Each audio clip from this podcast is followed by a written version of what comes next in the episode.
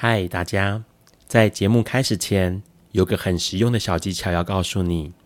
现在你可以往下滑去看资讯栏，里面有这个节目的留言连接。如果你听完觉得超级喜欢的话，请直接五星评论加留言。然后呢，你可以透过抖内请我们喝一杯咖啡。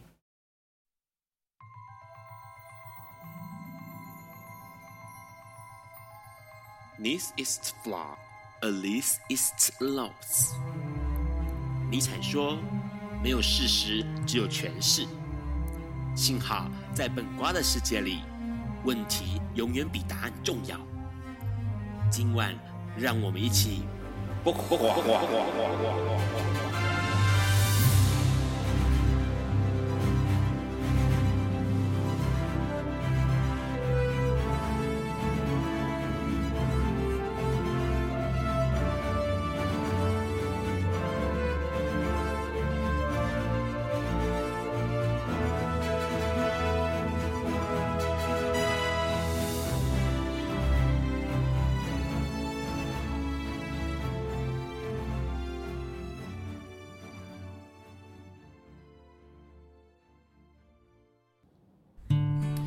大家晚安。今天是二零二三年六月二十九日，礼拜四晚上九点钟。你所收听到的是《播瓜本瓜秀》第一百七十五集。我是主持人 Ron。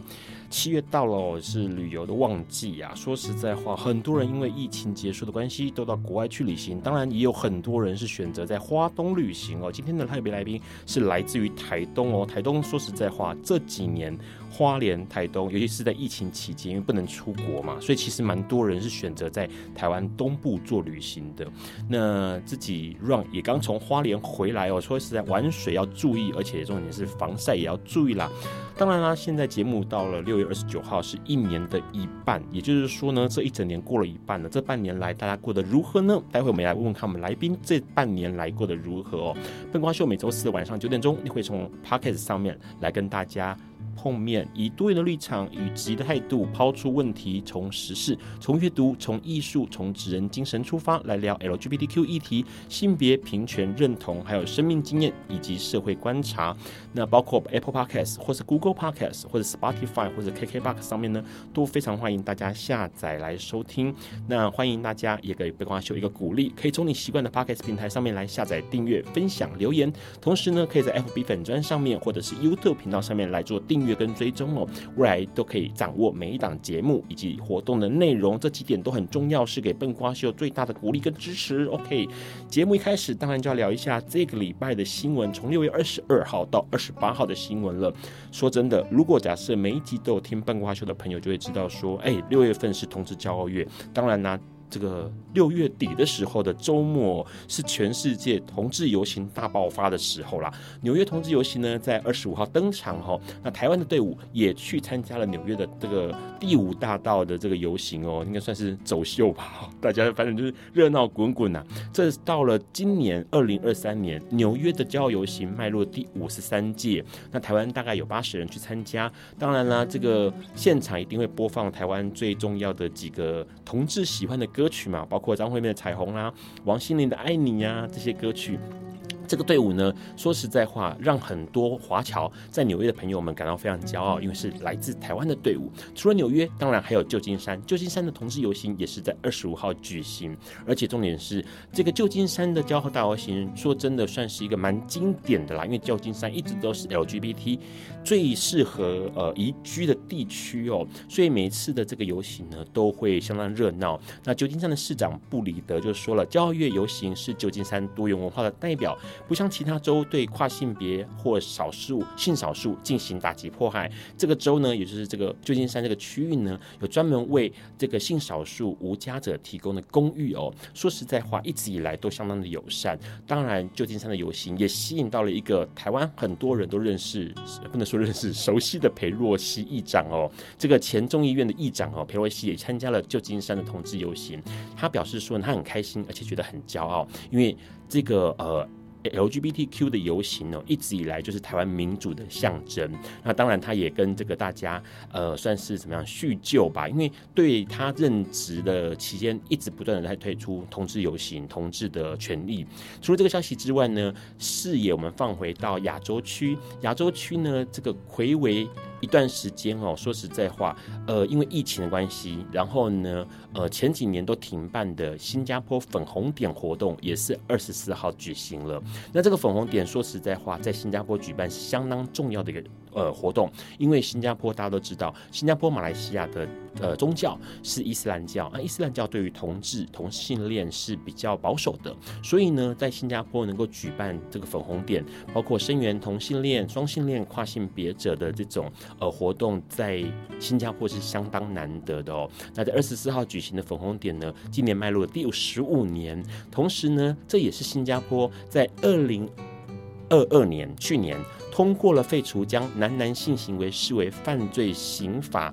三七七 A 条文后首次登场的粉红点活动哦，因为大家都知道，其实，在新加坡这个地区，呃，男性跟男性的性行为是犯罪行为。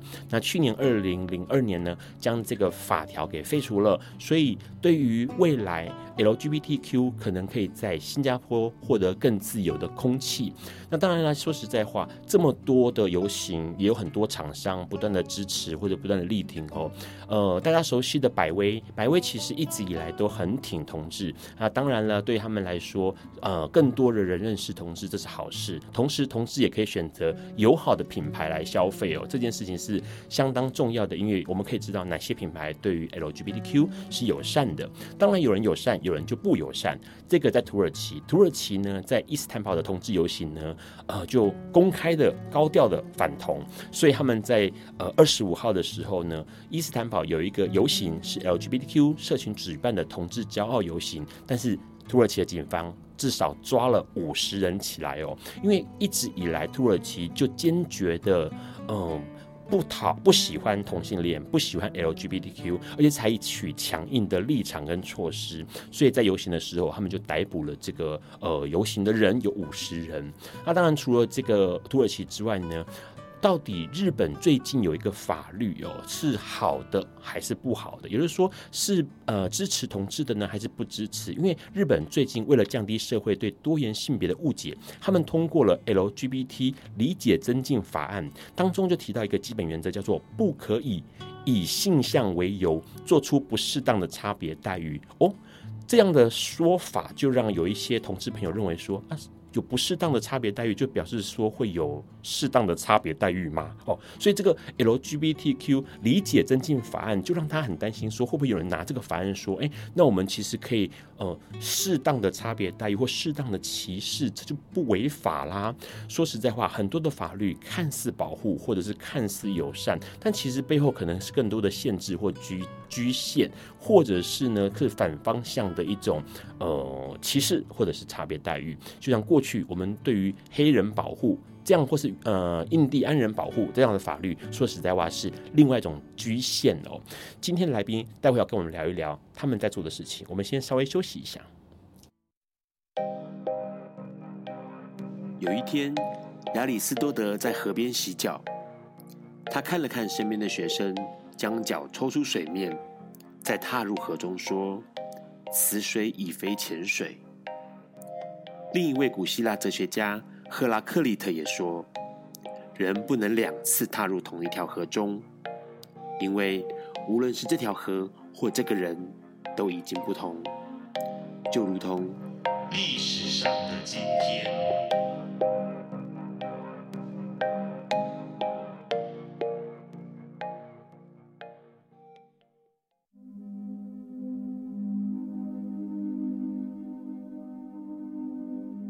今天是二零二三年六月二十九日，五十六年前的今天，也就是一九六七年的六月二十九日，哥伦比亚作家贾西亚·马奎斯发表了《百年孤寂》这部长篇小说。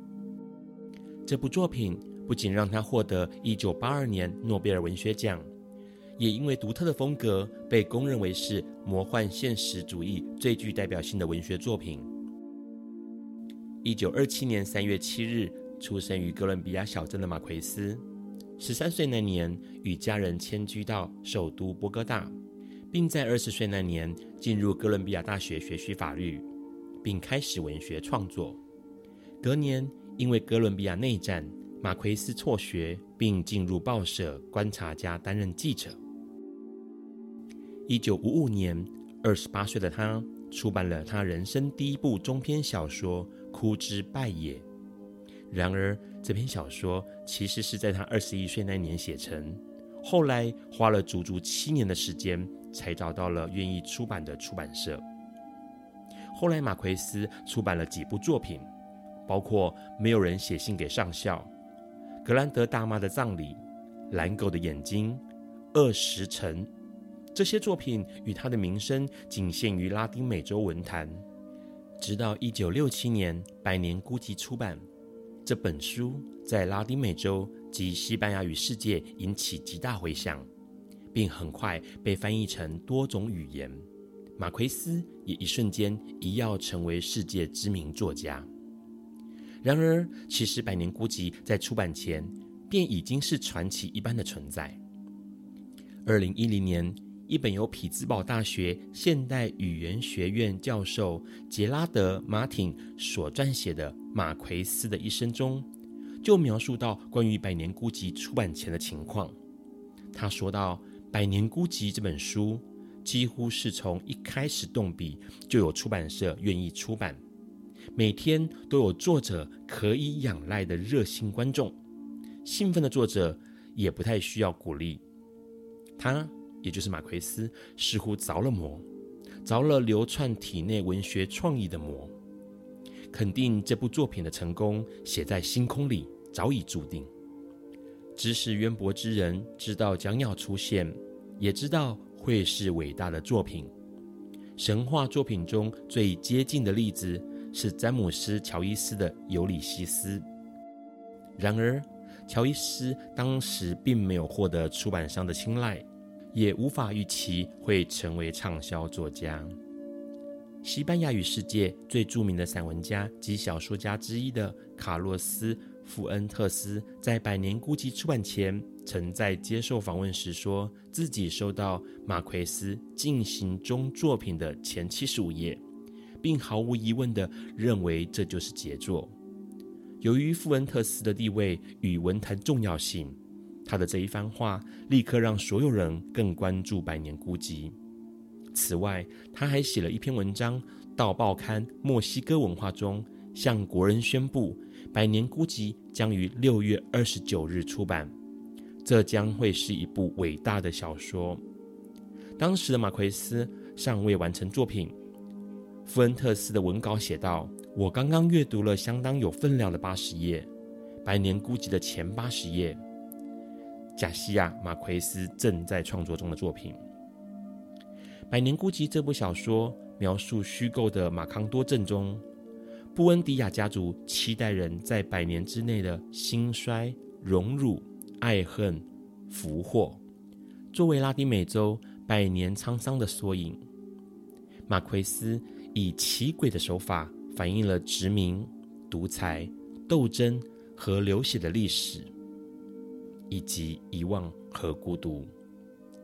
智利作家聂鲁达曾称赞，《百年孤寂》是继塞凡提斯的《堂吉诃德》后最伟大的西班牙语作品。英国小说家萨尔曼·鲁西迪则称赞《百年孤寂》是过去五十年来所有语言中最伟大的杰作。《纽约时报》书评则认为，《百年孤寂》是创世纪之后。首部值得全人类阅读的文学巨作。一九八二年，瑞典皇家学院将当年诺贝尔文学奖颁给了马奎斯。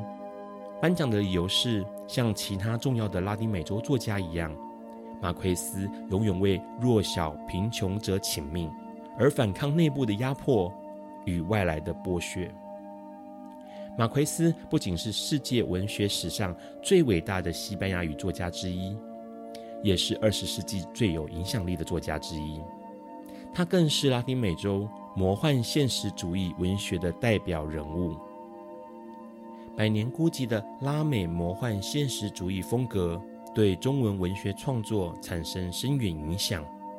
因此衍生出许多重要的文学作品，并有许多作家受其影响，包括贾平凹、韩少功、王安忆，以及诺贝尔奖作家莫言，还有台湾小说家张大春、吴继文、骆以军、谢欣佑。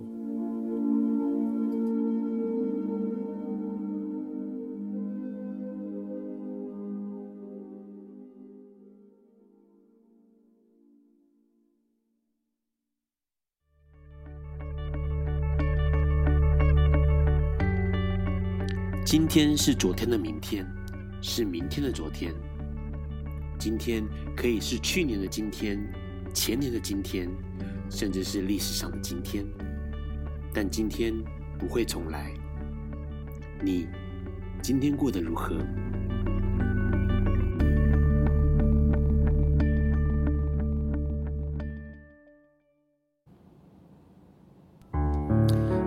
持续收听《八卦笨瓜秀》哦。今天很开心能够邀请到这个台湾旅游大热门 的地点的单位的某一位人士哦。其实说实在话，今天本来要邀请到台东孩子书的执行长陈彦翰，可是问题是呢，在今天临时紧急收到通知说他发高烧，所以改由他们的呃副执行长出马哦。嗨，请跟这个副执行长跟大家打个招呼吧。大家好，我是孩子书副执行长，我是冠如。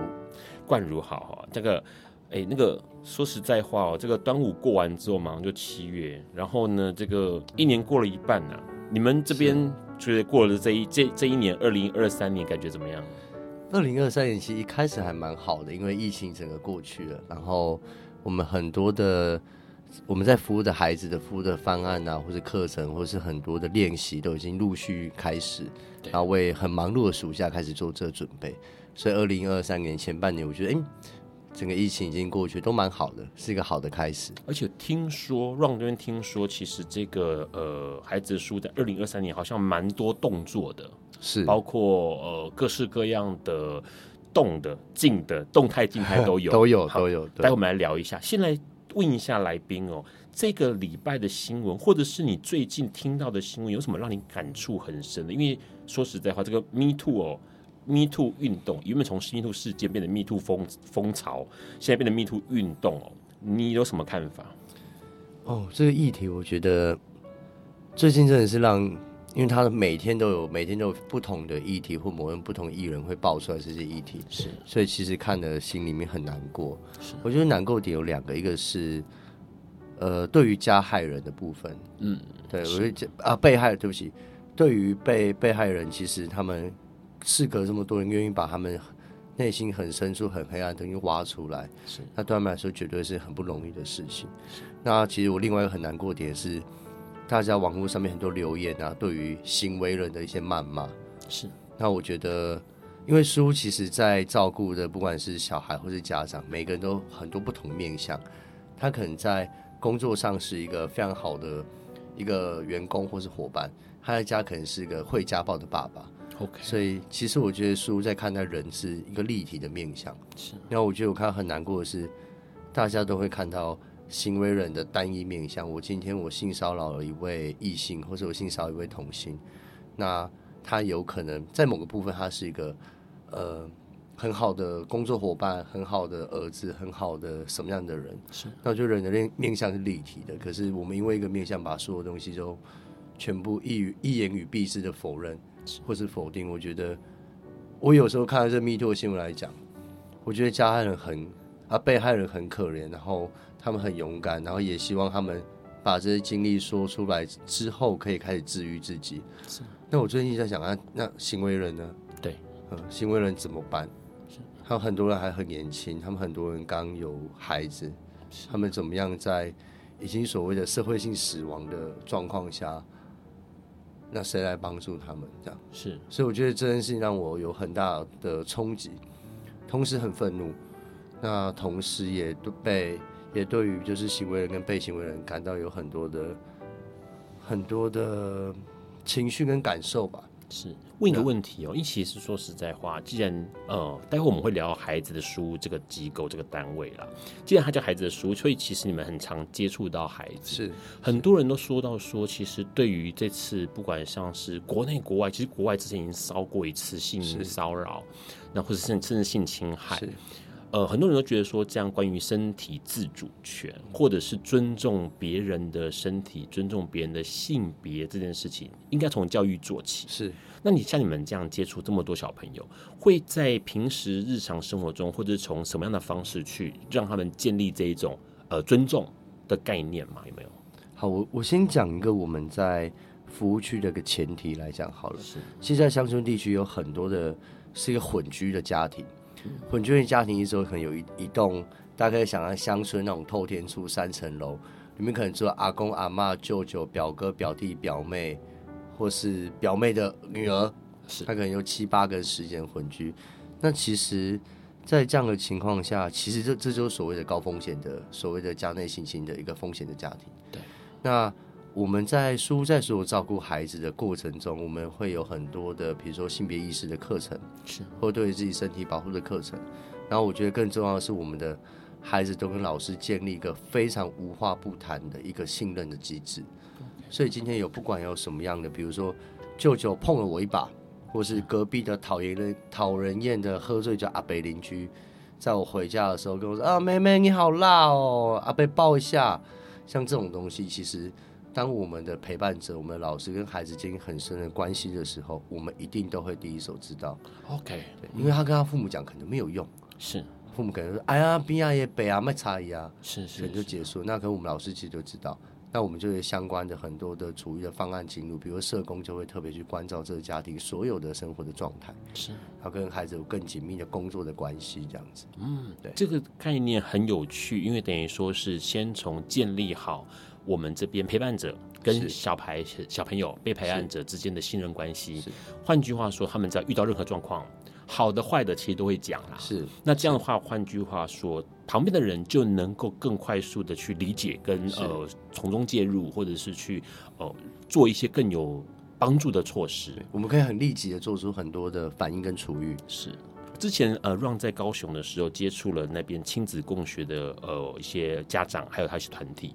呃，那时候 Ron 就觉得很有趣，因为他们那时候就帮小朋友建立了一个很有趣的概念，就是所有的事情，关于我的事情，你必须问过我这样的概念。是。那我就看到很多父母亲，甚至是父母亲在帮小孩子换外套的时候，会说：“现在妈妈要帮你换外套，嗯、可以吗？”嗯。然后小孩就说可以。然后假设今天没有问过这个话，直接帮他换的时候，那小朋友会立刻推开说：“你要先问我。嗯”嗯。那我觉得那个东西很有趣，是他们已经建立了小孩子你。关于我的事情，关于我的身体，嗯、关于我身上说的事情，你要碰之前，你要先问我。是，待会我们要跟我们冠如来聊一聊孩子的书到底是什么样一个单位。我们先稍微休息一下，马上回来。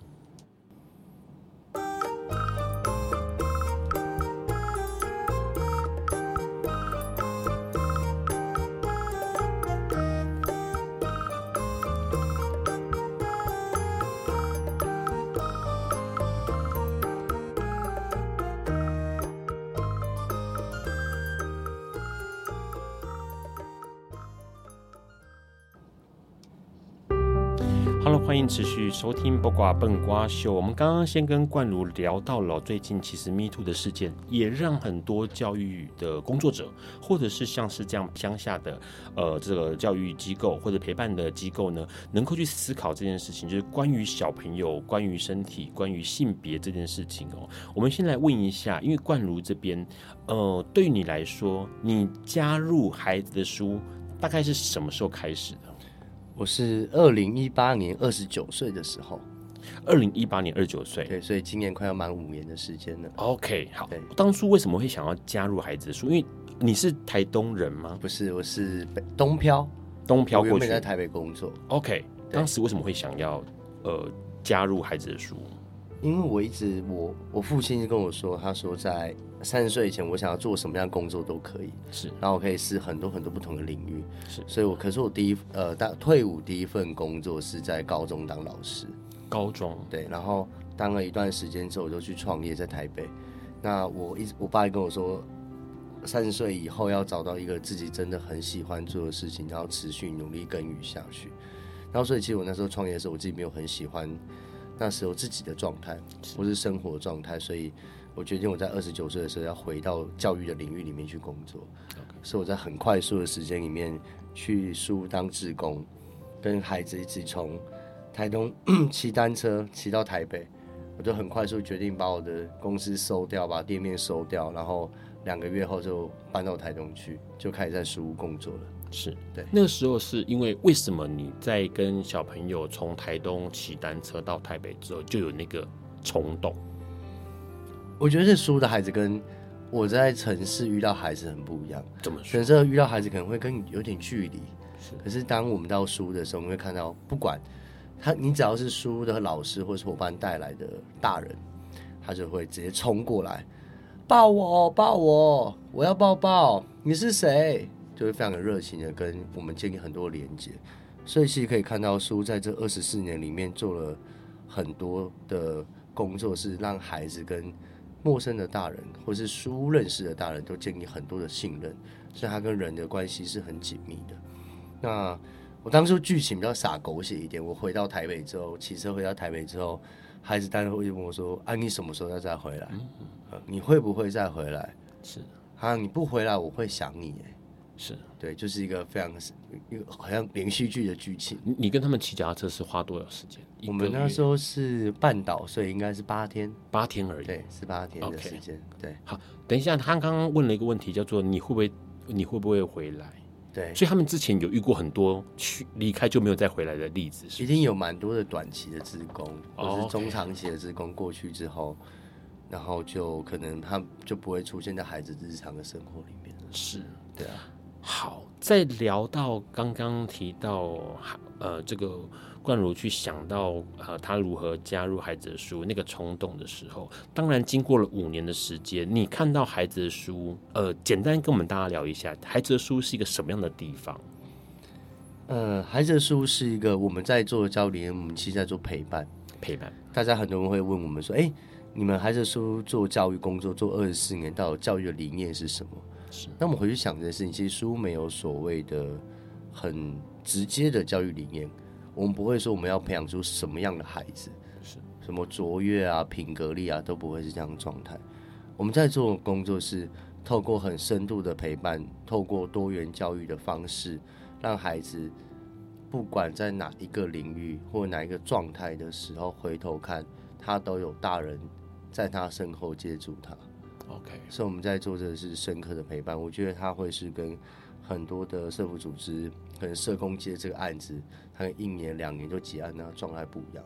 我们的孩子很常是从三岁幼稚园一路到我们这边到二十岁都有。是，所以我们现在服务两百个孩子，从三岁到二十岁都有，然后都是很长期的陪伴。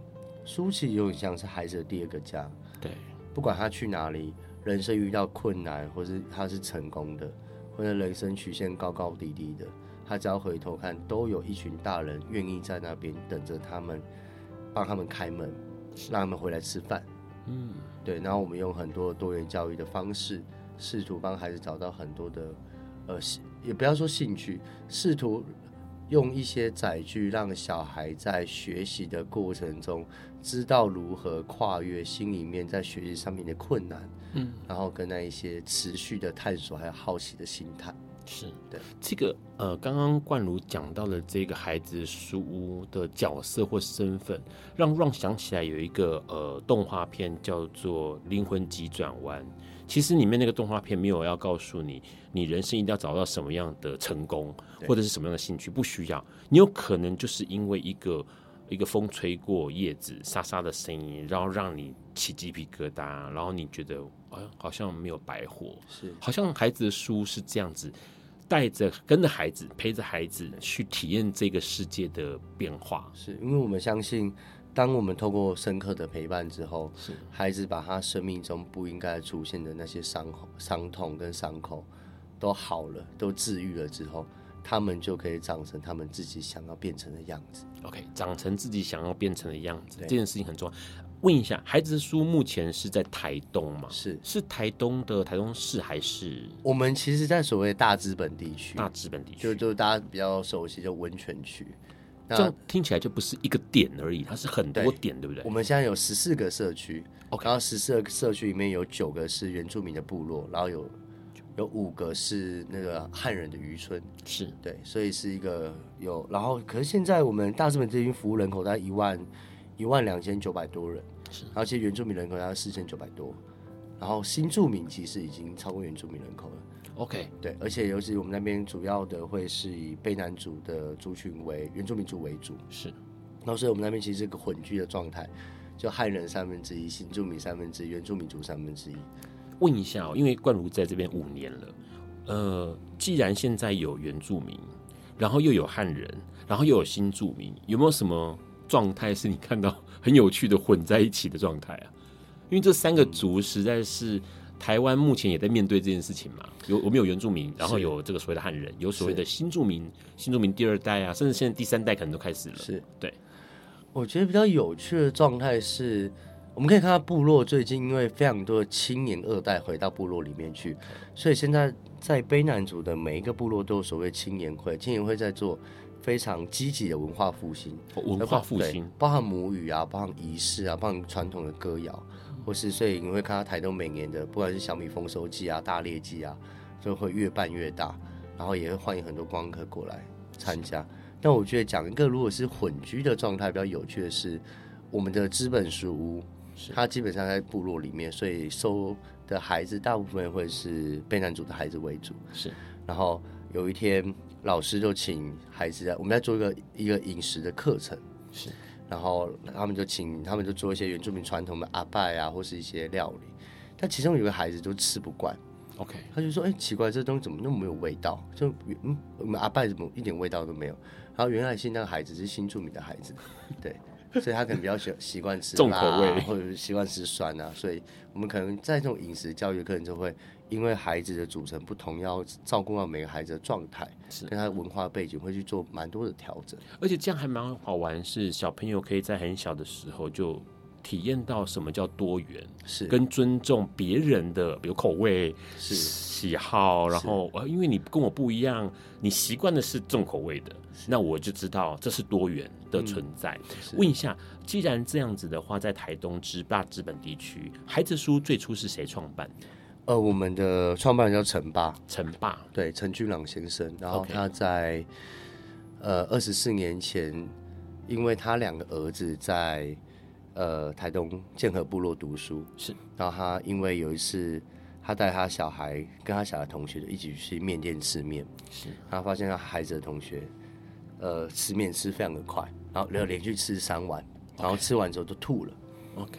然后陈爸细问为什么来到有，因为他已经好几天没有吃饭了，他的父母已经不在部落里面，是出外地工作了。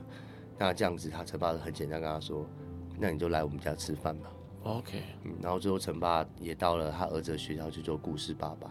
嗯，然后陈爸是个非常有魅力的人，是所以那时候陈爸家里面那个大庭院就塞满了他儿子各种各样的同学啊、学弟学妹。是，然后在里面，陈爸就会。教他们练吉他、练武功，然后拿那大的那种水桶的木那种筒子当鼓在那边打。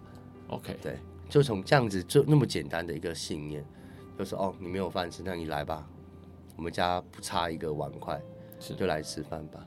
所以一开始其实也没有去想说要做一个什么样的机构或什么样的单位，是单纯就是好孩子的儿子的两个儿子的同学看起来好像哎。欸饿肚子，那就来家里吃饭吧。对，那既然在家里吃饭，吃完饭就一起做做功课啦，或者是一起玩啊之类的。然后慢慢的陪伴着这群孩子一路走过来。所以他是这样算起来，二十四年前的话，大概就一九九九年的时候，对，然后开始把这件事情开始朝更有想法的方向去前进。是，一开始你就你所知，他一开始这个陈爸他做了哪些事情？像刚刚说，呃，有吃饭。然后跟他一起玩，教音乐、玩吉他，还有什么？我觉得一开始其实他的角色有点像他是一个大家下课之后会去的一个集会的地方。OK，然后又又或者是其实，在二十四年前，在很多的那比如说，还是会有家暴或是很多学校暴力的一些一些体罚的一些状态。是，那所以其实陈爸家或者陈爸本人，他有像社区的那个。急难救助所，大家可能有问题的时候，我被爸爸揍，我就冲去找陈爸。那我被家暴或者是我被父母不当对待的时候，我就知道有一个人，他一定可以出来帮我挡在前面。对，嗯，对，其实就是那样很重要的角色。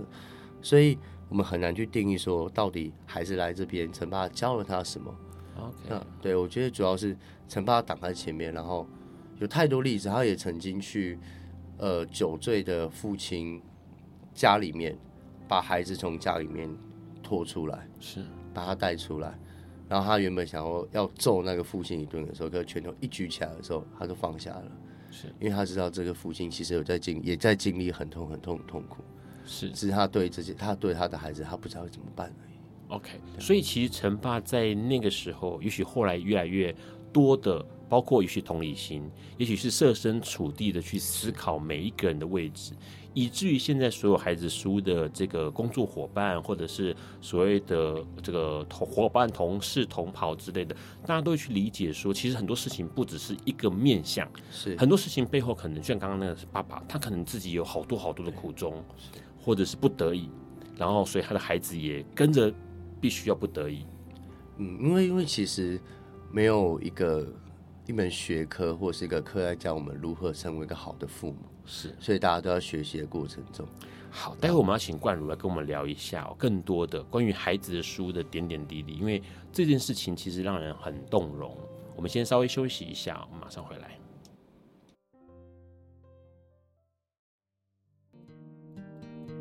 爱因斯坦说：“这世界不会被那些作恶多端的人毁灭，而是冷眼旁观。”选择缄默的人。苏格拉底说：“世界上最快乐的事，莫过于为理想而奋斗。”今晚，谁来跟我们说悄悄话？明人人悄悄话。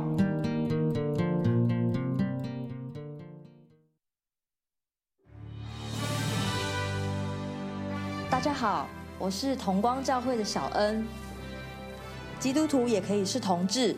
同志也可以是基督徒，无论你在什么样的情况里面，要相信上帝永远爱你，要相信你是值得被爱的。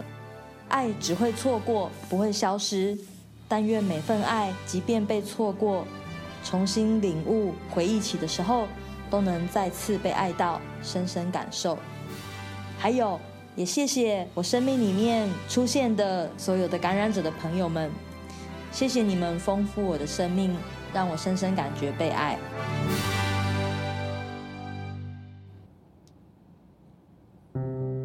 Hello，欢迎持续收听《播瓜本瓜秀》哦。其实，在今天节目之前，有一些听众已经留言了。他们呃问大家哦，关于孩子书的事情，就有听众写说啊，这个孩子书简直就是社会企业的隐形冠军呐。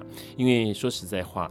陈爸陈俊朗先生，他在很多次的访谈中都提到一件事情，就是希望有一天孩子的书能够消失，因为他表示说每一个孩子都在正常的环境下得到照养。这种宏愿，说实在话，就很像呃，像地藏王菩萨那种地狱不空誓不成佛的境界了哦。那当然难度很高，因为有阳光就一定会有阴影。我先问一下这个冠儒，你在加入了孩子书之后，当然就开始看到了各式各样的面貌，关于小孩的，关于大人的，关于地区的，关于环境的，关于这个社会的。你加入后，你看到了哪些事情让你印象很深刻的？有两个部分可以跟大家分享，一个是。我觉得我看到了更多人立体的面相。是回到前一趴五哥在聊的那个 Me Too 的，我为什么可以特别看到行为人的面相？因为其实我们每天都在跟行为人跟被被行为人工作。是，然后那在愤怒之余呢，我们要做什么？所以其实，在孩子的书里面工作，我可以看到们立体的面相，然后我不会有很多情绪说，哦，他是个家暴的家长，他是个喝酒的烂父亲，他是不工作的匪类。是，那我要把他干掉。那我觉得更多会是哦，他一定是结构性的问题。是，没有人天生是愿意当一个揍自己孩子的父亲。是没有人愿意天生当一个酒鬼，每天在家懒得不工作，没有人愿意没有自信，没有希望。是，所以他让我第一个我觉得比较印象深刻，是他让我更全面去了解这个社会的结构性的问题，然后跟我可以怎么做。那我觉得在服务个案的很多的过程，其实我很常描述，他会是一个走在一个无光的隧道里面。是，可是不管是家长还是孩子，他们永远都会让你看到那个微光的时刻。嗯，看到那微光的时刻的时候，你就知道，即使在无关的环境里面，你还可以继续往前走。是，有曾经有家长哭着告诉，拉着我告诉我说。如果没有你，我早就带我的孩子骑车往山谷下面冲了。是，他说好险有你们在这边。然后有孩子哭着，就是高中生，很胖很大一只，是，哭着抱着我说：“如果我要被警察抓走，你会保护我吗？”是，我觉得这时候就是，然后当很多年看到孩子突然一个暑假之后高了十公分，那个脸脸型啊样子完全不一样的时候。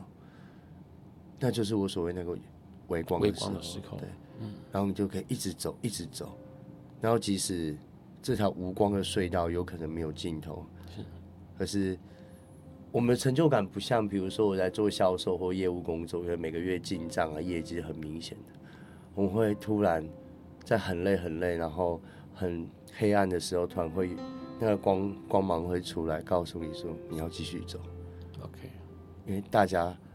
都在因为你的努力，都有一点点的变化跟改变。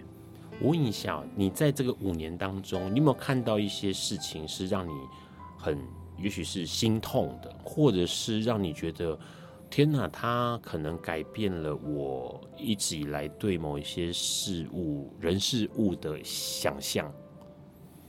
呃。我们其实之前有一个孩子，他住在我们办公室里面。办公室，对，住在他住在我们办公室某个房间里面，然后他会是我们都戏称他是办公室的孩子。是，那因为他父母都在监狱里面，OK，所以没有人照顾。那其实那孩子住在我们办公室里面，他都还还未满十八岁之前，其实状态非常的好，是，然后很有礼貌，然后也很努力。然后个十八岁，你知道，十八岁一成年之后开始骑车啊，交。交到某一些朋友啊，一起出去玩之后，整个状态都变了。是，对。然后我记得以以前我在学校当老师，然后有一次那孩子又跑去桃园工地工作还是哪里，他突然半年后回来，我看他的样子跟他以前在还在我们办公室上很阳光的状态完全不一样。是，他就跟我讲说他最近过得很不好，我当下千头万绪。我那时候问我自己说，我要用什么样的角色跟他说话？对，我要用老师的角色把他小以大义吗？我要用哥哥的角色把他骂一顿吗？是。可是当下我只有一个反应，当下我就哭了。是。然后我哭的原因是跟他说，我我直接跟跟他讲，就是说我看到你不好，我很难过。嗯，是。对，我觉得这是对我来说最。很多很多那个变化，所以我觉得人的曲线是高高低低的，没有所谓的我有一个方案或者有一个服务，有一个陪伴，孩子都结结案的成为社会栋梁这件事情。对，他后来还好吗？还好，OK。所以我觉得书的价值就在这边，是都可以回来，OK。你好的时候可以回来，你不好的时候随时可以回来。就像刚刚你开始说的，对，当你呃掉掉落的时候，会有人接住你，是。所以孩子的书就像一个棒球手套一样。是，好，那在这五年当中，说实在话，你有没有看到书的某些困难，或者是某一些因为呃这个前进上面的的的状态，有没有什么你看到的？我觉得其实我们的困难每天都在发生的。我觉得最大的困难是我们以为。我们这样子跟孩子工作了，我们以为我们这样子跟家长工作了就会有用。OK，嗯，可是其实这个无效是很是我们的日常，是嗯，就是很多的无效对累积起来的，对。嗯，然后其实我们所以我们的工作者要一直去思考说，我要如何在这么艰困跟这么艰难的无一直被打击跟挫折的呃时候，都还是要。坚持的相信某一个价值。OK，因为这是最困难的事情。也蛮多老师在两两年、三年之后，在陪伴工作上面遇到很多挫折，自己过去那关卡期就离开了。OK，对，所以我觉得它是一个很磨练心智的工作。因为说实在话，面对的是各种的，可能不只是挑战了。因为说实在话，可能就是不断的改变你对于是或非，然后对于价值的肯定的的的的各种。挫折，那问一个问题，因为其实有听众在问说，呃，像儿童在社会救助上面的需求是其实是高的啦，而且都一直从来没减少过。孩子书未来会有想要做，比如说推动立法啦，或者做一些更积极的事情吗？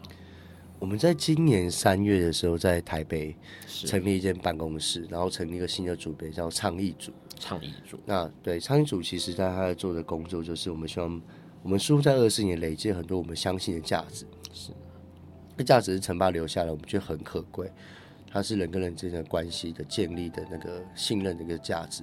我们希望透过这倡议的组别，用很多的方式让大家知道，然后包含立法也是。所以我们在台北的倡议组里面有职位叫做呃政政策发展，他都专门做我们现在的法规上面不足的地方，尤其是儿少的，或是我们有在做老人在做长照一些照顾的立法上不足的一些修法。然后我觉得所有的倡议跟影响力工作，都是要让我们的第一线的服务现场更有 更有能量去，或有更好环境去把我们的服务工作做得更好。OK，除了这个问题之外，还有听众问说，像现在书屋的基地是在台东，未来会想要串联台呃全台湾全国性的书屋，帮助更多小孩吗？我们现在其实在做的每一样的服务工作，我们就学、就医、就业、就养。我们的目标都是所谓的呃模板化，OK。所谓模板化，因为每一个乡村或是每个地区面临的情况都不同，人口结构、族群结构，面临的产业困境都不同。而至少我们可以做出某一个模板，让每一其他的单位在他们的乡村可以把我们我们做过什么是好的，是可以可行的，什么是错误的经验，他可以拿去参考。对，好，因为其实刚刚会问这些问题哦，说实在话，也是因为陈爸在一九九九年创立了孩子的书屋，开始了一连串的这个呃，好陪伴与挫折，然后到现在，可是其实陈爸在二零一九年的时候过世了，他的过世其实影响很多人。呃，快速问冠如一下，你遇到陈爸嘛？因为你的时间是有重叠的，你在他身上看到什么东西？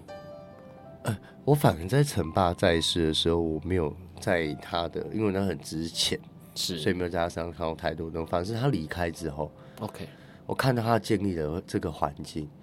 我们好，我们现在好多的同事，大概有快十位同事是陈爸带过第一代、第二代、第三代小孩。好，待会我们要请冠如来聊一下这个第一代、第二代的小孩，以及今年二零二三年孩子的书有什么样的想法哦。稍微休息一下。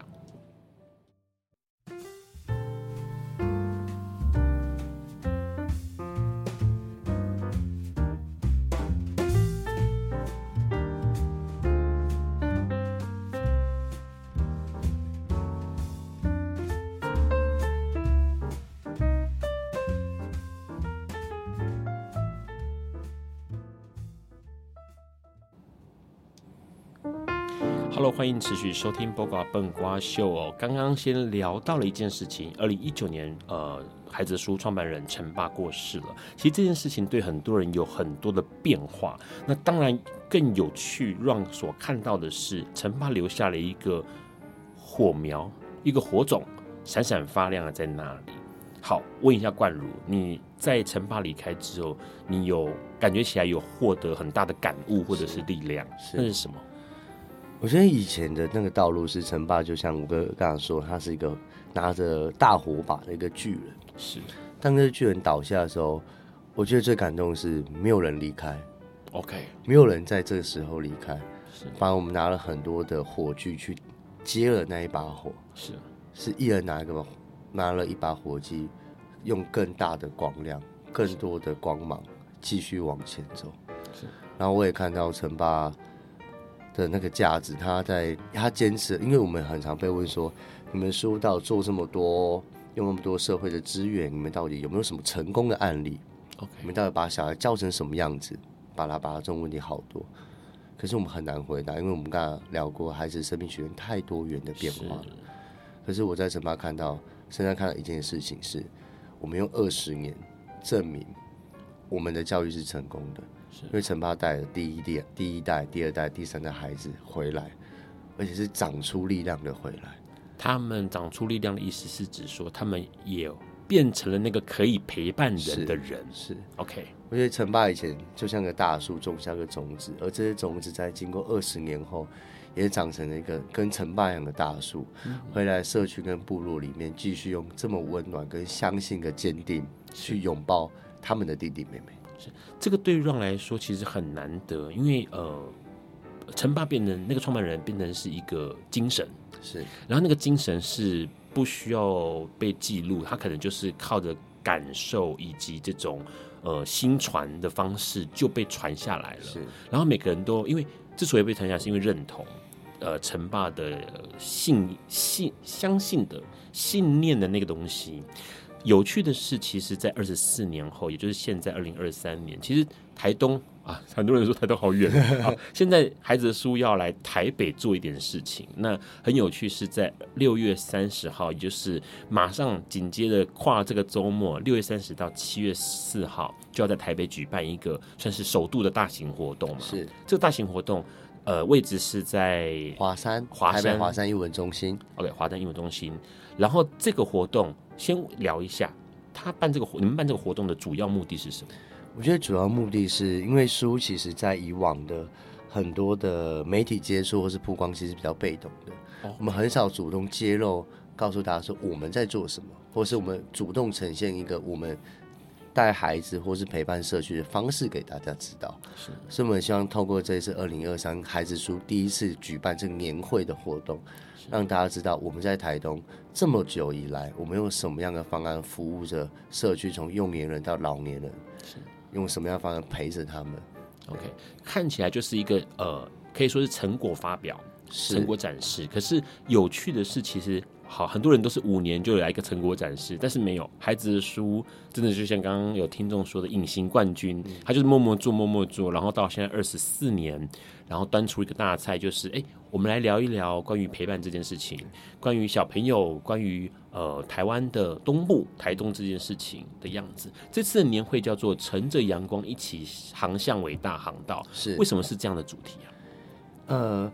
因为刚好，我觉得我们希望大我们我们的整个展场的布置是一个一艘船的样子，然后是海洋的意象，然后所以我们希望来进到这个展场，民众都可以一起上这艘船.然后一起成为孩子的陪伴者。因为陪伴者不一定要在我们乡村或在台东地区工作，你今天如果你可以好好善待你周遭有建立关系的每一个人，不管是亲疏的关系，都是我们好好的。陪伴身边每个人，其实人人都可以是陪伴者，所以我们邀请大家一起上这艘船，然后一起成为这个陪伴者。然后我相信，越来越多的陪伴者的价值升值在每个人心中的时候，这个社会会变得很不一样。是这个理念，其实在呃，说实在，很多地方都会试着要去做这样的动作，比如说像这个一直支持着笨瓜秀的路德协会，一直以来都是在做。爱之陪伴的动作，那孩子书是在陪伴，过去是陪伴孩子，嗯，然后现在可能发现到孩子的状况可能源自于他的父母亲，他的父母亲状况可能源自于后面的家庭或者是家族，是，然后或者是地区的，或者是社会的，所以孩子的书把这个视野越看越呃广一点，是，然后让大家能够去一起看到这些状况。问一下，这个年会，呃，三十号，六月三十号到七月四号，其实有五天的时间，是会有什么样的内容在里面展出？我们真的很精彩，我们有四大互动的一个活动的展区，是我们因为我们整个在书在社区服务，就就学、就医、就业、就养，所以我们就就是那个就是呃就那个就，对对对对对对.就是这四大的服务，所以我们会展示我们如何带孩子做多元教育，我们如何在。老人家跟社工在做送餐跟服务的部分，我们如何在我们有一间诊所在做居家医疗跟服务的工作，然后我们如何在老人家呃很状态很不好的时候提供什么样的服务？所以我们有四大服务的展区，然后我们这次也有也有办了非常多主题式的论坛，从陪伴、多元教育、实验教育、组织永续发展、社区经营有一个很主题式的讲座，是，然后也会有我们大小孩上来做音乐的表演，因为我们今年六月三十号也发了一张第三张的专辑。哦，有六月三十号发第三对第三张的音乐专辑是，而且是我们筹备两年的孩子的全创作专辑。哦，呃，这个专辑有几首歌？总共有八首歌，八首歌，然后这张专辑名称叫《第五道浪》，第五道浪，第五道浪，为什么它叫第五道浪？因为它是一个阿美族的传说，就是。他们在出海或者是出海打鱼的时候，他会经历，他海浪是有能量的，一波一波的，是，所以它前四道是比较小碎浪，然后第五道浪的时候是一个很大的浪。当我越过这个浪头的时候，我就可以看到一片风平浪静跟那万里无云的海边。OK，所以让我们用这第五道浪来比喻孩子在生命中的每一个历程跟生命经历的伤口，所以我们带着孩子一起越过这。这五道浪，然后一起走到那一个辽阔的那个世界里面去。OK，而且有趣的是，呃，今年二零二三，换句话说，距离这个陈霸创办人陈霸离世也是四年的时间，明年是第五年。那用这张专辑《第五道浪》来，呃，算是一个呃，画下一个分水岭。是。这个样的分水岭，然后呢，除了这些之外，好像二零二三年还蛮多事情要做，包括刚刚说的专辑，还有一个音乐会，对不对？我们呃年会是六月三十到七月四号，然后七月六号我们要独木舟环岛，独木舟环岛七月六号开始，二十二天的时间，OK，在外海绕台湾一圈。OK，这个这个是第一次做吗？应该不是吧？好像你们很常做。独木舟环岛第三次啊！我觉得台东的小朋友真的很厉害。好，是，而且我们这次最厉害的是，我们这次有小六毕业生，哦，年纪越来越小。对对对，好。但大家不用担心，因为孩子的书很有经验，所以他们对于安全照护这件事情完全注重。对，除了这个七月六号要启程的独木舟环岛之外，还有我们十一月四号在台北表演艺术中心要举办孩子书的感恩音乐会。OK，那我们这个感恩音乐会也是我们专辑的主题曲的名称，叫《爱这世界》。爱这世界，我们希望这张专辑想传达的理念就是我们。上张专辑叫《一起走一段路》，是。然后我觉得我们一像陈爸陪了我们走了一段路，我们也一起继续陪着孩子走一段路。是。然后我们希望带着孩子一起穿过这五道浪跟生命的痛苦之后，可以一起被这世界爱着，也爱着这世界。是。说实在话，冠儒刚刚提到一件事情很重要，因为呃，对于陈爸创办人的离世。让孩子的书的形态从一个人变成了一群人，然后这一群人呢，大家一起跟着，也许是陌生的小孩，或者是呃熟悉的小孩，大家一起走一段路，然后陪伴一段时光。然后现在二十四年之后呢，他们把他们这二十四年来刚刚说的。呃，把那个挫折当日常哦，就是这样的心得、教育心得或陪伴心得端出来跟大家分享。所以刚刚提到了，在年会里头会有这个论坛，邀请许多的学者或者是这个陪伴者、教育工作者一起来了解。所以年会这六月三十号到七月四号的活动是专业人士或非专业人士都可以参加吗？对，没错，而且很非常欢迎亲子一起来。OK，对，因为我们其实。在教育的展览里面，我们规划很多互动式的活动，可以是大人跟小孩一起来参加的。OK，好，看起来相当的精彩哦。这次的节目邀请到了孩子的书，其实对于 Ron 来说，当然做了一点功课，看到了一些面相哦，里头有让 Ron 觉得很动容的那个相信跟坚持，以及举步往前的一个精神。而且重点是，就像这次的题目一样，呃，他们很在意的是。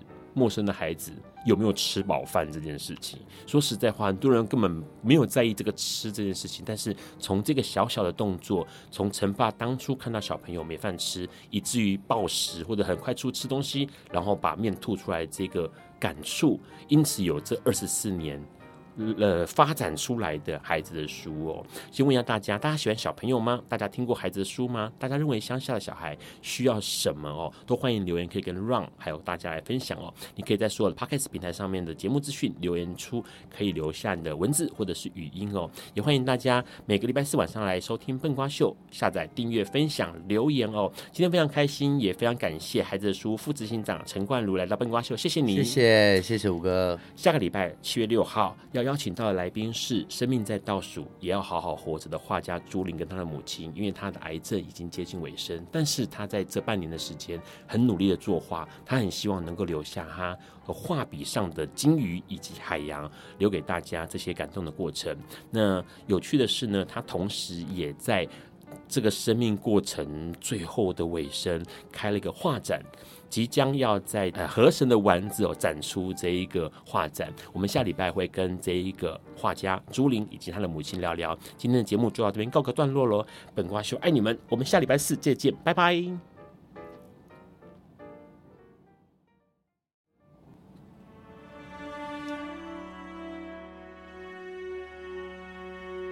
感谢收听本集节目，欢迎分享、评分、下载、收藏。并从你习惯的 Podcast 平台订阅《本瓜秀》。此外，你的热情抖内也是对《本瓜秀》的最大肯定，让《本瓜秀》在未来的日子里能继续陪伴大家。